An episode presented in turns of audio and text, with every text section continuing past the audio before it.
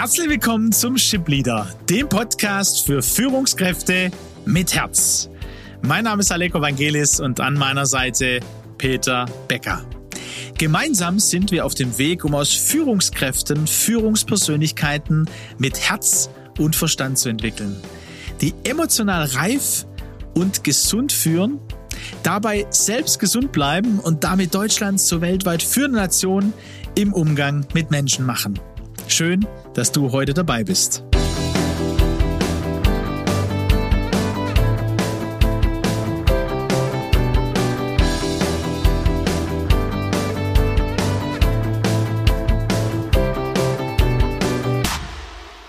Ja, Peter, wie die Zeit vergeht, gell? Unglaublich, gell? Also wir sind hier mitten rast. im Sommer, kann man jetzt sagen. Ja.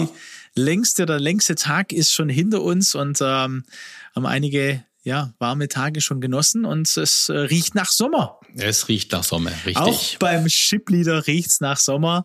Heute die vorletzte Folge, bevor wir mit Staffel 3 ja, zu Ende gehen. Und, in die ähm, Sommerpause gehen, ne? Wahnsinn, oder? Und äh, ja, wir wollen heute und ähm, auch fürs nächste Mal ein Thema so ein bisschen verbinden und äh, euch auch mit dem ein oder anderen Gedanken und Impuls und Frage quasi einen Quick Win in diesen Sommer schicken. Um was geht's uns? Wir haben uns Gedanken gemacht. Wir kommen ja ähm, und haben äh, einiges reflektiert in Sachen New Work und ähm, äh, wir wissen, ja, vom Pferd kann man immer von beiden Seiten fallen und haben uns da durch den Artikel von Managerseminare nochmal draufgeschaut und äh, die Gefahren auch, die, die es gibt, gesehen, haben aber auch mit der AEB draufgeschaut und gesehen, hey, ein Unternehmen, das diese Kultur der, ähm, des New Work schon lange auch implementiert hat, den Menschen in den Fokus zu nehmen und das Potenzial des Menschen, aber auch zu wissen, was der Mensch braucht, ne, drauf zu schauen. Nicht jeder Mensch ist gleich und darauf zu reagieren. Ja, es hat sich damit deutlich gezeigt, der Umgang mit Menschen ist neben den zukünftig wichtigen innovativen Produkten und Dienstleistungen einfach ein zentraler Erfolgsfaktor, Allego. Ich glaube, das haben wir ganz klar auch erlebt, auch bei der AEB äh, Literaturstudium, das, was wir miteinander besprochen haben. Und ich denke, damit kann man tatsächlich nochmal in den Sommer auch eingehen, dass uns das nochmal klar wird. Eigentlich selbstverständlich, seit Jahren wird drüber gesprochen, aber die Realität sieht eben leider oft anders aus. Ja, und, und deswegen ähm, haben wir das auch ja, ich glaube, äh, seit, seit, seit dieser Staffel auch äh, ein bisschen mehr noch betont. Äh, es kommt zwar immer vor, wir wollen Deutschland Weltmeister im Umgang mit Menschen machen. Und äh, wenn da auch äh, ja, weltweit davon profitiert, dann äh, würde uns das umso mehr freuen. Nicht, dass wir da alleine unterwegs wären auf dieser Mission, aber ähm, das beschäftigt uns. Und da, und da merken wir ähm, auch in die Unternehmen, die wir kommen, ne, wir, wir sehen einfach sehr viel Unterschiedliches und vor allem sehen wir noch sehr viel Potenzial ähm, auch bei Führungskräften vor allem, ähm, da ja sich zu verbessern, da äh, das ja den Mensch mehr in den Blick zu nehmen.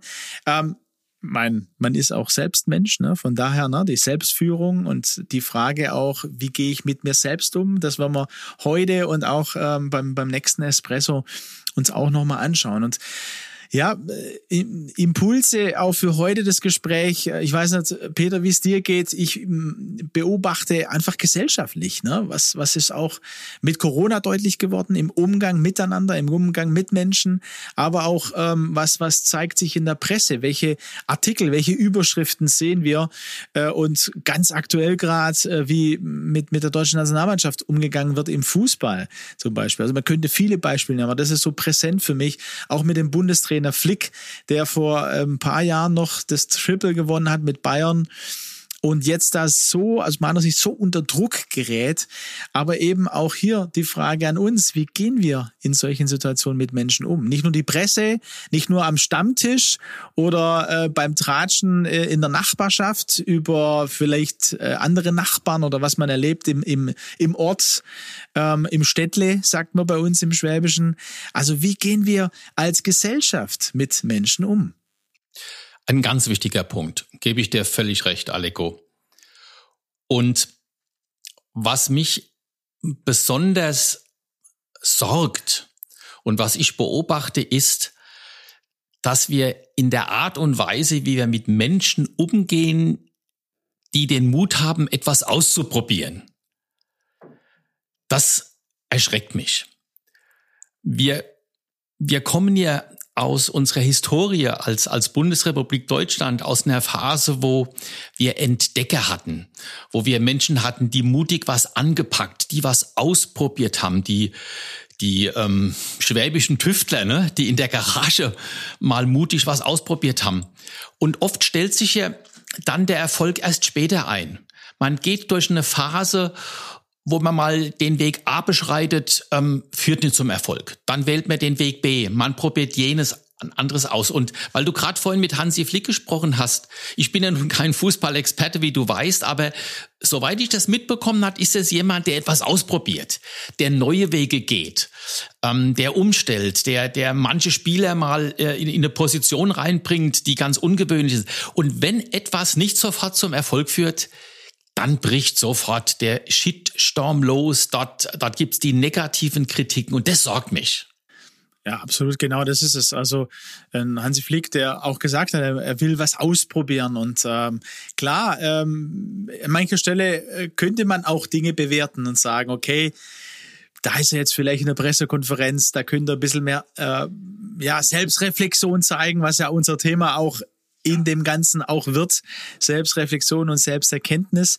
Aber das wissen wir ja gar nicht, ne? Also was sie auch im Nachhinein besprechen und so. Wenn du so im Druck bist und die Nationalmannschaft ist natürlich wichtig für ganz viele äh, Bundesbürger. Aber ich glaube, das können wir auch an verschiedenen anderen Stellen, wie du sagst, ne? Also was ist uns verloren gegangen an transformatorischer äh, Kraft und Innovationskraft in unserem Land? Ähm, darum geht's ja eigentlich, ne? Und wie müssen wir eigentlich mit Menschen umgehen? Dass hier sich wieder was verändert, dass die Menschen, die mutig was ausprobieren in unserem Unternehmen, in unserem Umfeld, ja, dass die äh, auch diesen Raum bekommen. Genau, wie muss man mit ihnen umgehen? Es gibt den zweiten Aspekt, wie stark muss ich auch als Persönlichkeit sein, um in dieser Zeit, wo eben sofort negative Kritik aufkommt, wenn etwas nicht funktioniert, wie ich damit umgehen kann, dass ich nicht gleich umfalle, dass ich mich nicht davon von meinem Ziel abbringen lasse. Ja, es braucht da auch eben diese reife Führungspersönlichkeit mit Herz und Verstand, die das dann auch nicht nur überlebt, sondern sich eben aktiv äh, damit auseinandersetzt und sich nicht vom Ziel abbringen lässt. Ja, und was äh, absolut, was mich da ähm, ja auch ins Nachdenken bringt. Ne? Also äh, heute spricht man so viel äh, Land auf, Land ab äh, in, in, im Business, in der Wirtschaft, äh, aber auch ja in anderen Gesellschaftsbereichen von der Fehlerkultur, ne? dass wir eine Fehlerkultur brauchen und äh, ähm, äh, einen Raum gibt äh, oder geben soll des Vertrauens und äh, und dann versucht man eben Dinge auszuprobieren. Vielleicht war das ein oder andere Fehlerhaftige dabei, äh, die falsche Taktik vielleicht. Ja? Also bei Hansi Flick, dass er auf jeden Fall auf die Viererkette wieder doch zurück soll und so. Ähm, aber das hätte er ja vielleicht gar nicht erkannt, wenn er diese Spiele so nicht angegangen wäre. Ähm, es geht jetzt auch nicht um, um das zu vertiefen. Also da gibt's bestimmt, ähm, auch ich, ich bin der Fußballexperte, würde ich sagen, Peter. Ich würde auch sagen, hey Hansi, an der und der Stelle, ja, äh, aber darum geht's gar nicht, sondern wirklich, ähm, wir hatten Community-Abend in, in Nürnberg vor äh, ein paar Wochen und äh, da war einer, ähm, ein, ein, ein junger äh, Mann dabei, der Stefan, der ähm, einen schönen Impuls gebracht hat. Er hat gesagt, ja, man spricht immer von Fehlerkultur. Ah, das mag er gar nicht. Ja, sondern ähm, er, er schlägt vor und hat ähm, damals vorgeschlagen, von Erkenntniskultur zu sprechen. Und das hat mich bewegt an dem Abend selbst und auch jetzt in den, in den Folgewochen, wo ich sage, ja, Fehler, wer, wer, macht schon gern Fehler, wer will schon gern Fehler machen? Ne? Also da passiert ja auch schon im Einzelnen was. Aber Erkenntnis gewinnen, ja, also den Fokus darauf zu setzen. Also wozu passieren Fehler oder findet man nicht die richtige Lösung sofort oder die richtige Erkenntnis, ähm, um was zu erkennen, um neue Produkte dann dadurch zu entwickeln, um neue Lösungen zu entwickeln, um neue Positionen für den Mitarbeiter auch zu finden, wo der viel besser passt, als er vielleicht in der Position, in der er jetzt die letzten zwei, drei, vier Jahre war und einfach die Ergebnisse nicht so stimmen. Also von Erkenntniskultur anstatt von Fehlerkultur zu sprechen. Das gefällt mir wirklich sehr gut. Erkenntniskultur ist was Positives. Das bringt für mich emotional auch Mut mit, das, das weckt Gestaltungsfreude, Gestaltungskraft. Und dazu braucht es eben jetzt Menschen, die die damit umgehen können, die das leben wollen, ja. Und es wäre natürlich, und jetzt sind wir eben bei dem Umgang mit Menschen in der Medien, in der Gesellschaft, wenn wir insgesamt da wieder zurück, zurückfinden würden, nicht nur in der, in der Kurzfristigkeit zu urteilen und schnell den Stab über jemand zu brechen, sondern eben auch Zeit zu geben, um die Erkenntnisse, die man gewonnen hat, auch auszuwerten und daraus die richtigen Schlüsse zu ziehen. Ich glaube, das ist ja das, wo wir, wo wir beide auch jetzt heute ähm, adressiert haben oder adressieren wollen im, im Expresso. Ne? Diese, diese Kultur auch, diese externen Faktoren, die auf Menschen einwirken, die eben etwas ausprobieren. Und mir kommt auch, ähm, Peter, nochmal was, was wir vielleicht so noch gar nicht äh, gesprochen haben im Vorfeld jetzt. Aber dazu ähm, wünsche ich mir eine, eine also was braucht es, ne? Also äh, an, an, an Erkenntnis und, und wie kann man das äh, bekommen? Was, was braucht es für eine Kultur? Und da habe ich gerade gedacht, hey, ich wünsche mir eine Ermutigungskultur ähm, und weniger äh, eine Entmutigungskultur, eine Ermutigungskultur, wo wir äh, eben einladen zu sagen, hey, okay, lass uns überlegen, was haben wir da für eine Erkenntnis, was machen wir da, äh, was holen wir da für eine Erkenntnis raus und was bedeutet es, was können wir da weiterentwickeln? Also neben der Erkenntniskultur ähm, davon zu sprechen, zu sagen, wir brauchen eine neue Ermutigungskultur an dieser Stelle.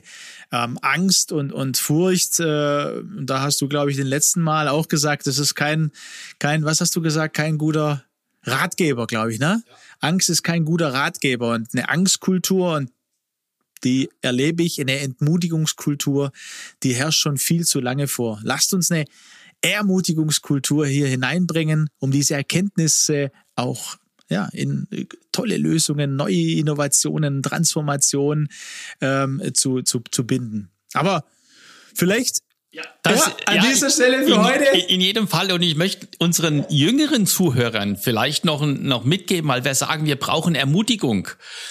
Und die, die Ermutigung fängt schon an bei unseren Kindern. Also wenn ihr, wenn ihr Kinder habt, ne, dann könnt ihr schon in, in frühen Jahren, indem ihr ermutigend mit ihnen umgeht, den Weg bahnen, dass daraus später mal Menschen ähm, wachsen, sich entwickeln können, die mit Mut und mit Zuversicht ans Leben rangehen. Und daraus entwickeln sich ja auch mal Führungskräfte. Also ich meine, wir können, wir, wir adressieren hier mit Head und Heart natürlich auch äh, Executives und, und, und meist Leute, die schon weiter fortgeschritten ist, neben den Young Professionals. Aber ich denke gerade auch jetzt an die Verantwortung, die wir haben als Führungskräfte, nicht nur in unseren Unternehmen, sondern auch eben in den Lebensbereichen, wo wir zum Beispiel Familie haben, Kinder, Kinder haben, da können wir schon äh, Beiträge leisten. Ich würde aber äh, sagen, Peter, äh, da mache ich doch keinen Unterschied an die jüngere Generation. Also ich glaube, die ältere Generation hat auch Kinder.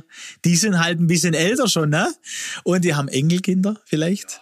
Oder Kinder in, in ihrer Umgebung oder einfach Menschen. Ja, also absolut, weißt ja, bin ich voll bei dir. Je früher man ermutigt die das, Kinder, das, das desto stärker die, das war werden die, die Persönlichkeiten auch, ne? Und, und, und auch äh, das Potenzial, das in die Kinder gelegt genau. ist. In den ersten sieben Lebensjahren werden viele Aber Weichen gestellt und deswegen kam das nochmal plötzlich jetzt im Gespräch auch mit dir und wollte gerade eben euch jüngeren Zuhörern, die ihr noch Kinder habt, ja. Ich meine, ich habe auch Kinder, aber die sind alle ja schon äh, im Erwachsenenzeitalter. Aber äh, denen tut's gut, von dir ermutigt zu werden. Genau, natürlich, über und alles. Vor allem, also du hast ja die Führungskräfte angesprochen, ähm, da kann es ja sein, ne? also dass da ähm, auch ähm, in manchen manchen Führungskräften entmutigte Kinder stecken. Ne? Äh, und da braucht es auch Ermutigung. Deswegen sage ich auch, vor allem Fall. an die Executives. Auch vielleicht die Frage, wie ermutigt bist du selbst? Ja, also du bist eine erfahrene äh, äh, Führungskraft. Spür mal in dich rein und überleg, wie ermutigt bin ich denn, so dass ich so eine Kultur und wir, da waren wir ja ne, bei der Erkenntniskultur fördern kann, Vertrauen geben kann. Ähm, und äh, in Ermutigung steckt immer auch Herausforderung. Aber dazu äh, beim nächsten Espresso mehr, auch wie wir, äh, was wir für eine Erkenntniskultur auch weiterentwickeln ähm, wollen und müssen. Ähm, dazu im Espresso nächste Woche zum Abschluss der Staffel 3. Genau, danke fürs Zuhören und bis zum nächsten Mal. Macht's gut. Macht's gut.